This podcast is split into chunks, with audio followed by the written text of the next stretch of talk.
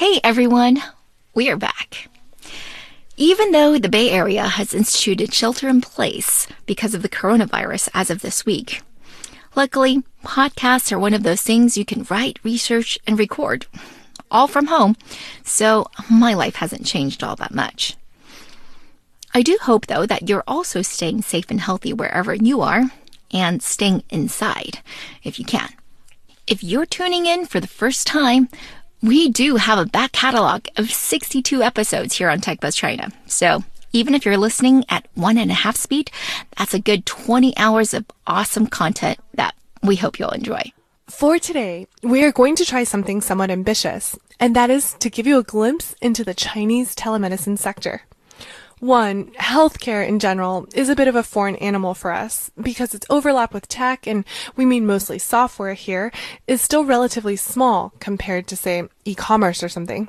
And two, because healthcare is just super complicated in general, no matter which system you look at. Yeah, I've lived in the US for over 20 years, and I am not at all sure how the healthcare system works. All I know is that it's super expensive and broken in many ways, but also very advanced by other standards. I'll be honest and say that I know even less about the Chinese system, which is also a system in flux. So, all we can promise is that we tried really hard to provide you a lot of context because we definitely needed it a lot of context because it won't really make sense unless you understand the underlying drivers. So we try to anticipate questions you might have and to answer them in advance. But since it's all really complex and quickly evolving, maybe we bring up more questions than we can answer. We hope not. But here's to trying to unravel one of the most interesting businesses in China right now, telemedicine. And we got a suggestion from a listener to start off the episode telling you which companies and concepts we're going to talk about. So here they are in brief.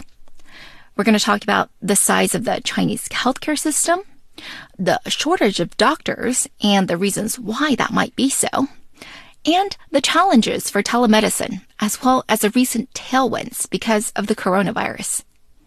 As for companies, we'll briefly talk about Ping An Good Doctor, as well as the internet hospitals that the government has approved and have been in operation for a few years now. It's too soon to get super accurate numbers on the direct impact of the virus on their operations, but we'll share what's been disclosed. And we also talked with a very experienced dealmaker in China healthcare, Irene Hong, and you'll hear some brief comments from her president's key economic team goes to China. Uh, after a whole night thinking, I say I still want to do it.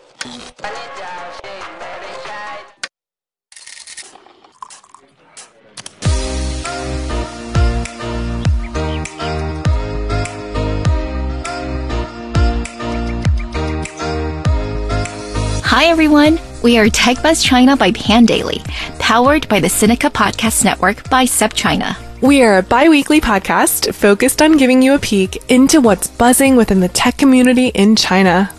We uncover and contextualize unique insights, perspectives, and takeaways on headline tech news that don't always make it into English language coverage. So you can be smarter about the world of China tech. TechBuzz China is a part of pandaily.com, an English language site that tells you everything about China's innovation.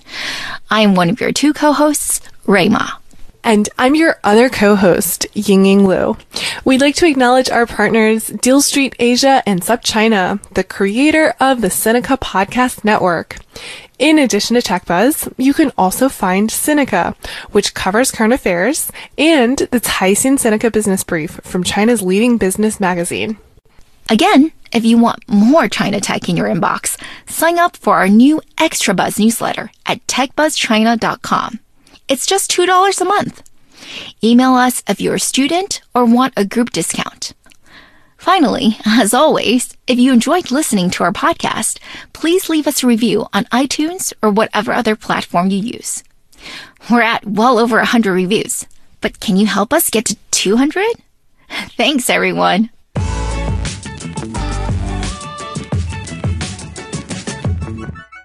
So, like we said, the first thing we need to talk about when we talk about Chinese telemedicine is the healthcare system itself. We thought one of the best answers on this topic, that doesn't drag you down a rabbit hole because it's a really, really complex system we're talking about here, is one by Viola Zhao on SCMP's Inkstone, which you can find the link to in our transcript. So, here is the TLDR. China has a nationalized healthcare system that covers almost everyone. But that isn't nearly as good as it sounds because a lot of things aren't covered and still need to be paid out of pocket. But okay, vital things like vaccinations and infectious diseases like HIV and tuberculosis, those are covered. And as you've probably heard by now, they also quickly made coronavirus testing and treatment free. Those are emergency measures. Plenty of treatments still need to be paid out of pocket. We couldn't find stats on medical bankruptcies or anything like that. It's apparently the reason, though, for almost two thirds of personal bankruptcies here in the US. But there are so many stories of people stopping care because they couldn't afford it that it's probably not uncommon. Not uncommon if it were even an option, you mean? Because for the most part, unless it's emergency care, you actually need to pay upfront or pay a deposit before you can be seen. As far as we can tell, 2013 was when hospitals even started piloting a pay after program, and it had a lot of restrictions. If you failed to pay once, for example, you'd be on a blacklist because this is like considered a special benefit, not something built into the system. Right. Because the system, the network of hospitals in China, are actually not fully funded by taxpayer dollars. So they're this odd hybrid where some things are paid for by the state, but not very much. Maybe something like 6% for the big urban hospitals. And then the remainder comes from insurance and the patients. So, in many ways, the hospitals need to make themselves viable business entities while operating under the constraints of government regulation, of which there are many. I mean, healthcare is heavily regulated everywhere, and China is definitely no exception. So you have this thing where on paper you have 1.34 billion people, or about 95% of the population, participating in the national healthcare system but revenues were about 300 billion, which was only 2.4% of total GDP. I mean, it seems like a big number, but actually it's super tiny compared to the US, which spends almost one fifth of its GDP. That's about $3.5 trillion on healthcare. And 1.5 trillion comes annually from the federal government. Canada, with its more purist nationalized healthcare system, sits at 11% of GDP. But you see our point. It's not like China has the worst system, but it is really grossly underfunded. All of which explains the rapid growth in private healthcare in China.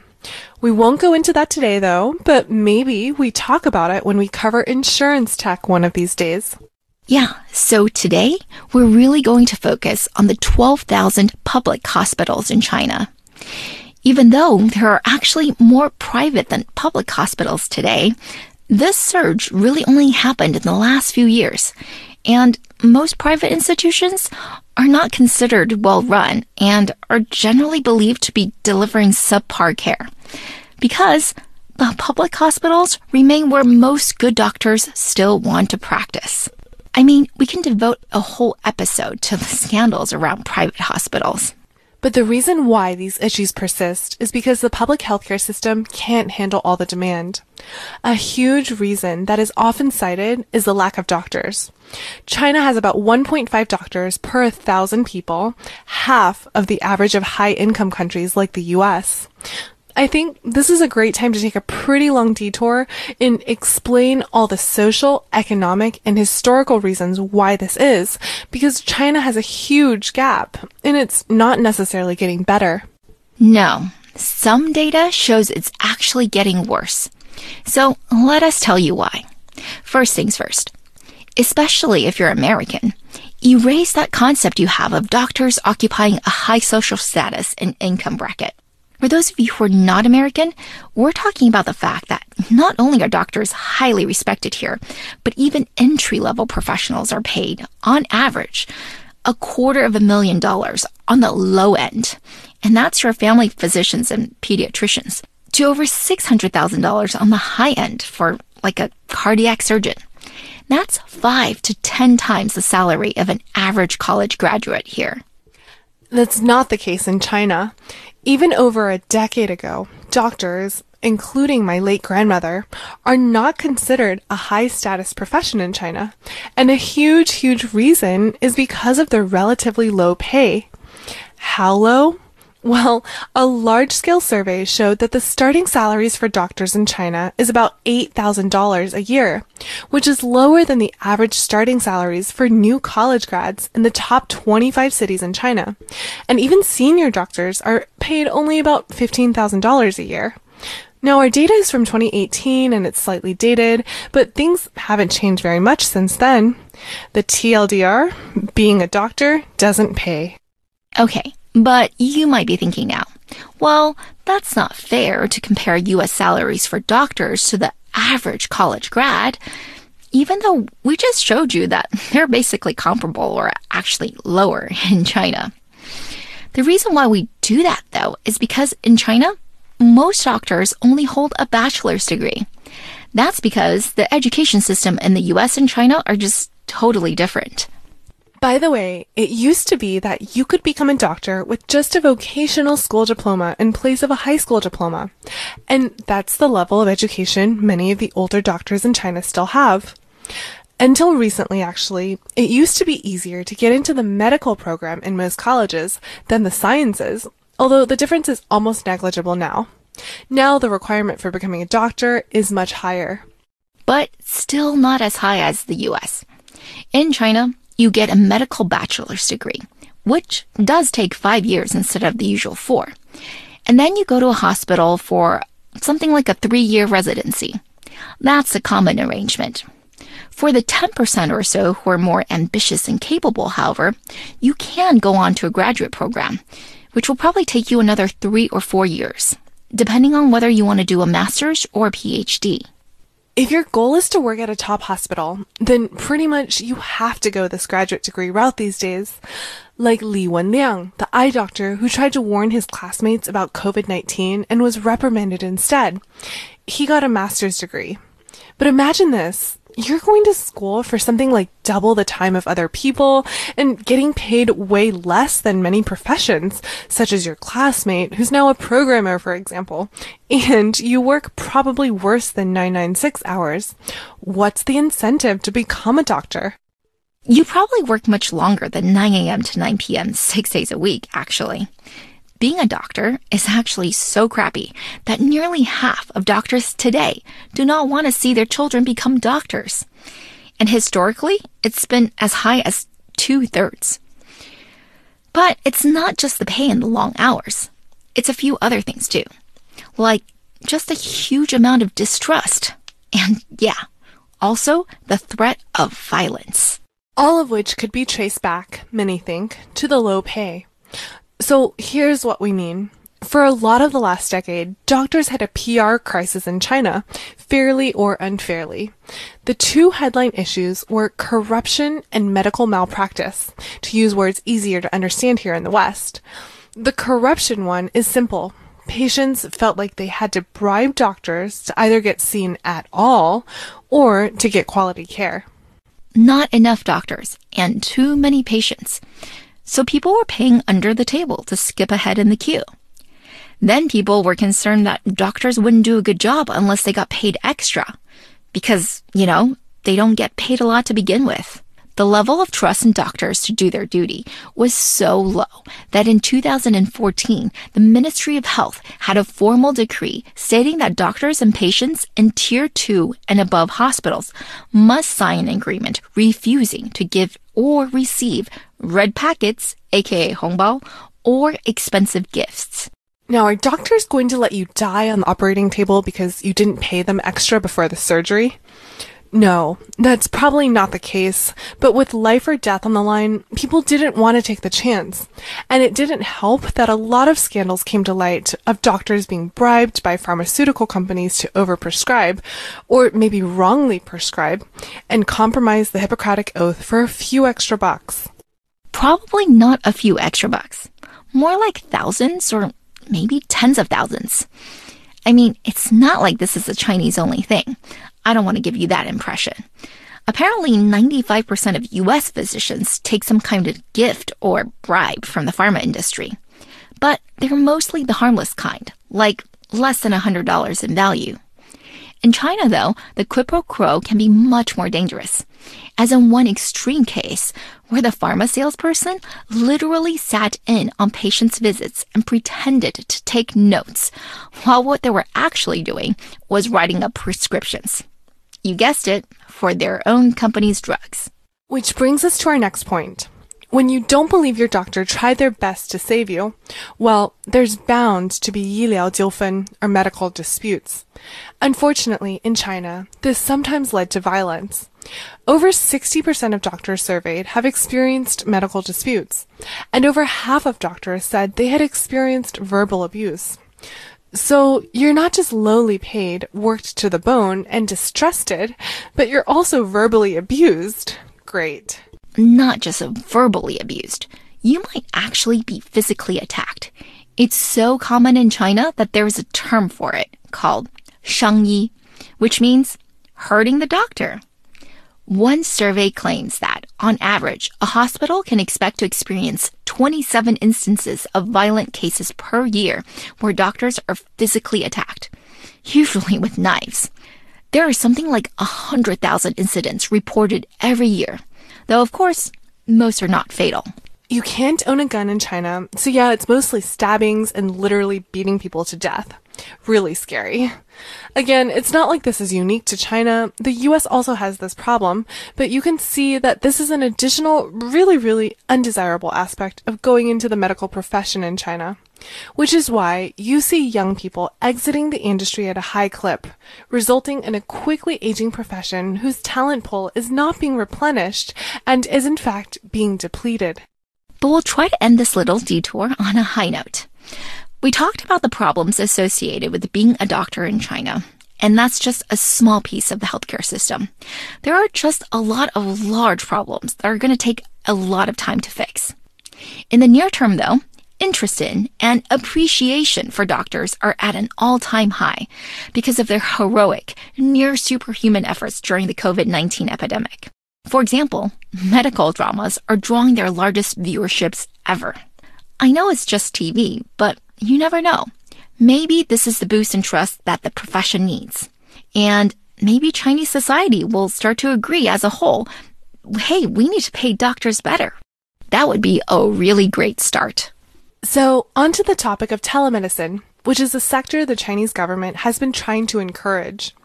You see, it's not just that China doesn't have enough doctors, but that the insufficient number of doctors it has is not spread out evenly. Another little mini detour here to explain the hospital system in China. There are three tiers of hospitals in China, tiers 1 through 3, and unlike when we talk about cities where tier 1 is the largest and most developed, in the case of hospitals, tier 1 is the lowest and tier 3 is the highest. You can think of it like a hotel star rating system. Each tier has a lot of requirements. They can range from the number of beds, size of hospital rooms, ratio of nurses, types of machines, how organized and effective your administration is, how much research you publish, things like that. And within each tier, there are either three or four grades for a total of 10 grades. Except, just to make it extra confusing for you, no hospital actually occupies the topmost grade. So it's just tier 3 grade A or Sanjia as the best, followed by tier 3 grade B, then all the way down to tier 1 grade C. If you have some kind of serious condition, you definitely want to be seen at a Sanjia hospital but there are only 1,400 or so of these in China, predominantly in the big cities. Luckily for Wuhan, actually, it had one of the highest per capita in China. But if you live somewhere rural, you're out of luck. Your local hospital probably lacks the right specialists and also the right equipment. But as a first step, just getting a high quality diagnosis might be impossible. Which is why, according to the government, the patient first and foremost cares about access to specialists. And then, secondarily, the cost. After all, you can't even assess whether or not you want to proceed with treatment if you don't know what your condition is. which is why the first regulation to address telemedicine came out in 1999 and was pretty clearly only for 会诊 or expert consultations between doctors. The goal was to direct people to the lower tier hospitals and clinics as a first line care, and then only when the problem required it, elevate it to a tier 3 hospital. Right. You're involved, but it's really mainly a dialogue between your physician and the specialist. A typical session would be for 30 minutes at a time, with most of it reserved for the primary physician, but at least five minutes for direct dialogue between the specialist and the patient. There are whole businesses built on consulting overseas specialists, by the way, especially for diseases like cancer, where China has much worse survival rates. This is basically a second opinion business. Unfortunately for the government, many people continue to seek Sanjia hospitals for everything. Maybe because these institutions were too successful at marketing themselves, resulting in continued overcrowding at the tier 3 hospitals. A really unfortunate reality but one that probably won't go away anytime soon. In any case, in 2013, the government began to talk about what we really understand as telemedicine today, which is getting treated by a physician entirely virtually. Mixed in with the government's goals, though, are also medical education, supervision, including of surgeries, and remote diagnosis using digital medical results. Again, understand that this isn't just a cost and time issue, but an expanding access issue, which must address expanding supply. More doctors, better doctors first, before thinking about patient convenience. These rules were expanded and clarified in 2014 and again in 2018. But there is one key difference between the US and China. In the US, you can now sign up for a telemedicine appointment without ever stepping foot first in a physical clinic. In China, you could not. You had to visit an offline hospital first. You could then use telemedicine for follow up examinations, treatment, and prescriptions, but only for common and chronic illnesses. Which brings us to one of the first internet hospitals in China, the Guangdong Province Internet Hospital, or Guangdong Sheng Wangluo Yiyuan. Approved in 2014, it's a collaboration between a hospital, some pharmacies, and a tech company. When it first began, participating pharmacies offered a station with a camera and internet connected computer where patients could sit down and see a doctor remotely. The scope of care was limited to about 50 common and often chronic conditions where the prescription is well known and obvious. Even though a well known public hospital was behind it, patients were initially very skeptical. So the way they onboarded folks, all using offline channels. Remember, pharmacies were a big part of this internet hospital. So pharmacists at participating pharmacies would tell patients who fit the criteria to try it out. Of course, they then made money on selling the prescription. Three and a half years after opening, this virtual hospital was seeing 33,000 patients a day. Obviously, these guys weren't the only ones to see the opportunity.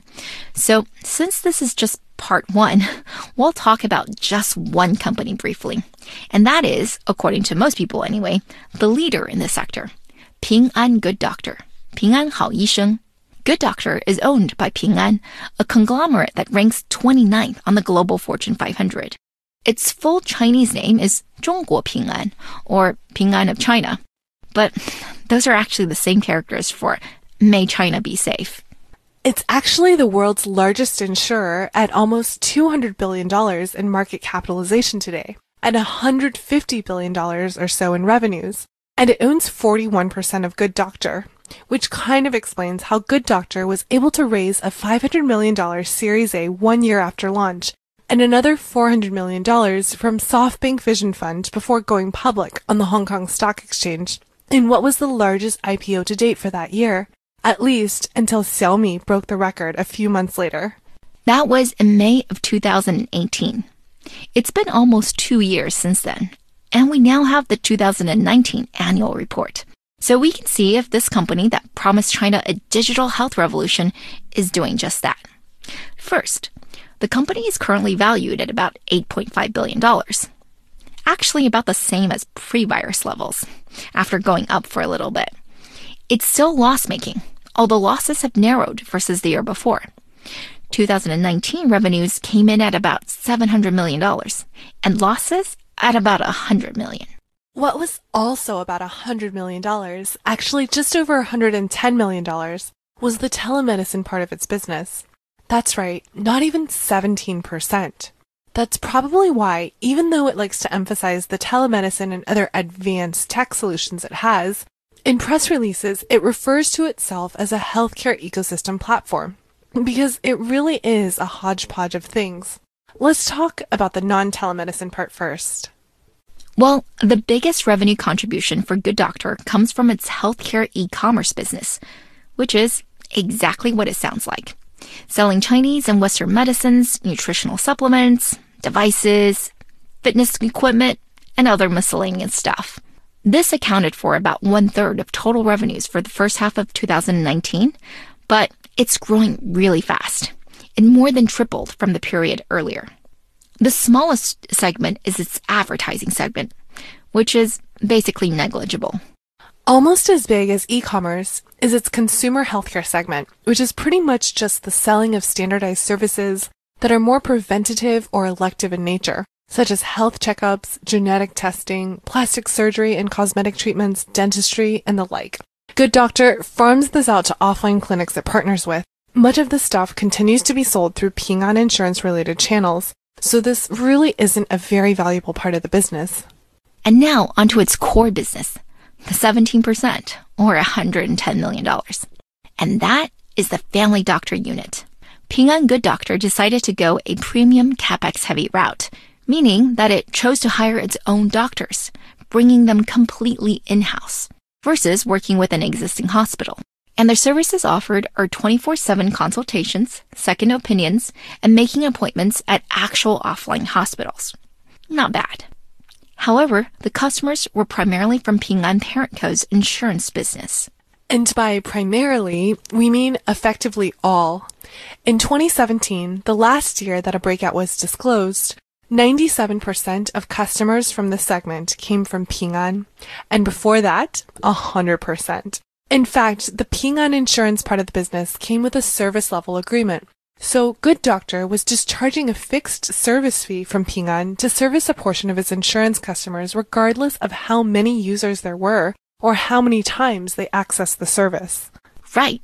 As the number of users grew, the gross margin on the business dropped from over 70% to barely 40%, and might have dropped further if the company didn't renegotiate the contract in 2019. So, this might be a stable business, but it's not a very attractive one. Enter Private Doctor, 私人医生, the company's new product that they pushed out in the second half of last year. You pay an annual membership fee of $70 to $281 to consult medical specialists. The network has 800 ones from Sanjia hospitals and 1,000 overseas experts. And remember, Good Doctor has its own staff of over a thousand doctors. They're going after the 200 million or so Chinese middle class, the folks like you or me who can afford to spend a little bit more to get slightly better care. 1,000 doctors, though. That's enough for 24 7 service? Well, yes, apparently, if you add AI. According to Good Doctor, as of two years ago, 95% of the visits were already AI assisted. That increases the output of doctors by 100 times. Or so they say. Again, recall that telemedicine in China is still just for common and chronic conditions. So, I guess, not a totally crazy statement. And how has the coronavirus changed everything? Well, it has and it hasn't. In many ways, the coronavirus came at a time where government policy already became much more open to telemedicine. For one, late last year was when the government announced that virtual consultations would be part of the national healthcare insurance benefits, and provinces began to pilot their own programs. Obviously, the virus has accelerated everything. On March 2nd, the government issued a statement clearly including internet digital health services within the national insurance system. They also explicitly encouraged innovations in medicine delivery, by the way, which is going to be awesome for the e pharmacy industry. But we're not going to be able to cover that today. Most importantly, though, the virus has made telemedicine the safe choice. In this unique situation, it's no longer a matter of cost, time, or access. Well, maybe time and access somewhat, because the hospitals were overwhelmed, but also a matter of risk. We spoke to Irene Hong, who's lived and worked in China for 20 years and is the founding partner of CEC Capital Group, an investment bank in Beijing, where she leads the healthcare group. Traditionally, the Chinese really valued the doctor patient relationship and wanted to go to the really large tier three, uh, we call it the Sanjia Yuan, uh, to see the best doctors. And they really valued, I think, that, that interaction. And while, you know, telemedicine is a growing industry in China, I think it really didn't get as much uh, lift as I think during this coronavirus. Um, now, obviously, people don't want to go to the hospitals. They're very frightened about um, uh, any sort of possibility of of uh, getting infection um, at the hospital, and so they're turning more and more towards telemedicine, um, as well as online pharmacies, right, to doing deliveries versus uh, having to pick up meds at the hospital. Uh, so, you know, these these sectors, there's sort of a new shift in paradigm for a lot of industries. And with regards to healthcare, of, of course, the telemedicine and the uh, online pharmacies will, will be seeing uh, enormous growth. As expected, Ping An Good Doctor experienced a 10x uptick in registrations during the epidemic, with over 1.1 billion visits made to the platform. Pretty impressive considering the app was already at over 300 million registered users at the end of 2019 and 67 million MAU. But it's also true that monthly paying users was just 3 million. And that should be counting everyone, not just telemedicine users probably e commerce users too. The private doctor program, too, sold over $40 million worth of membership on its first day, and some are pretty enthusiastic about its future prospects. Others are less so, given that most hospitals in China make more money off of the prescription drugs than giving a diagnosis, which can be priced as cheaply as $3 for a 15 minute appointment, plenty sufficient for common ailments. After hearing all we shared with you this week, what do you think?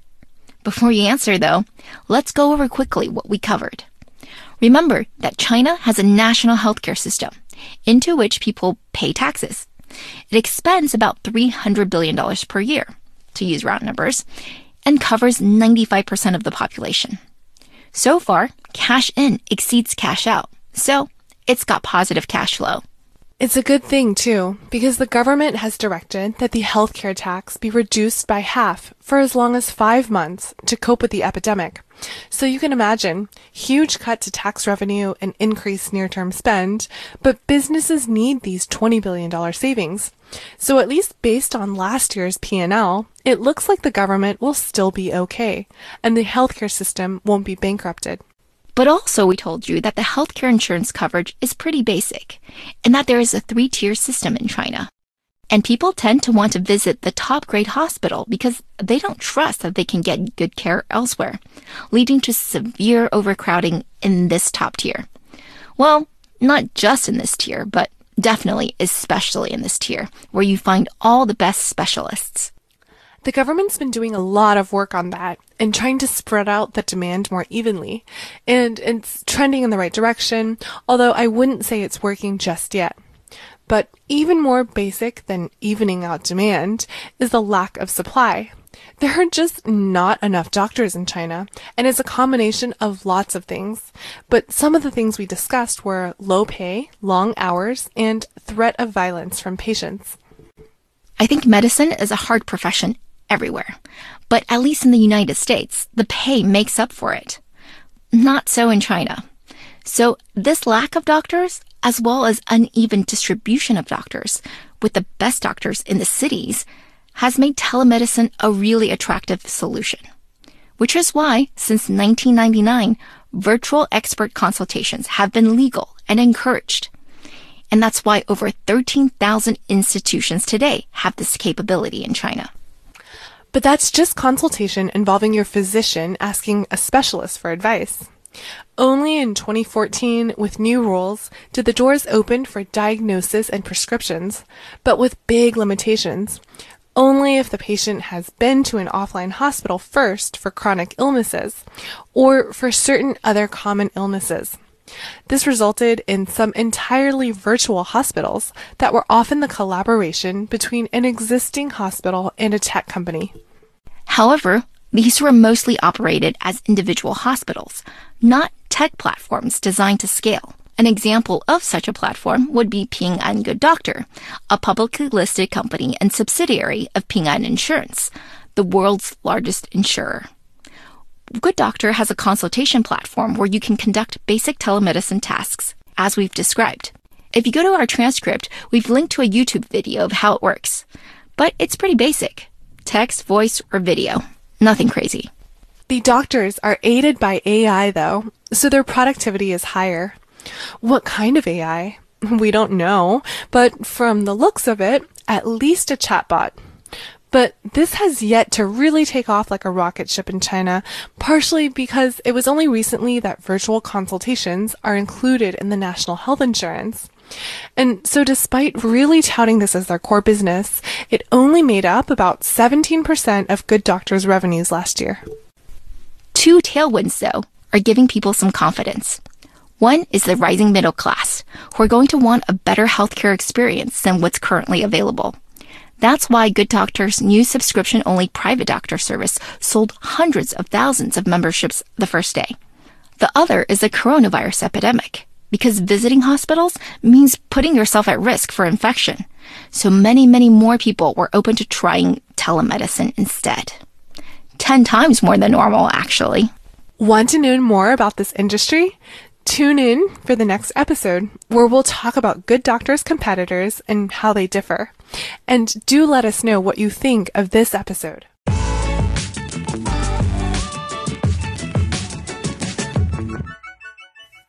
Okay, that's all for this week, folks. Thanks for listening. And don't forget to write us that review. Do you have any questions? Email us. We really enjoyed putting this together, and we're always open to any comments or suggestions. You can find us on Twitter at the Pandaily, at TechBuzzChina, and my personal Twitter account is spelled R-U-I-M-A. And my Twitter is spelled G I N Y G I N Y.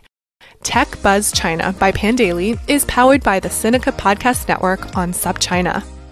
Pandaily.com is an English language site that tells you everything about China's innovation. Our producers are Tai Wei Chen and Kaiser Kuo. Thank you for listening.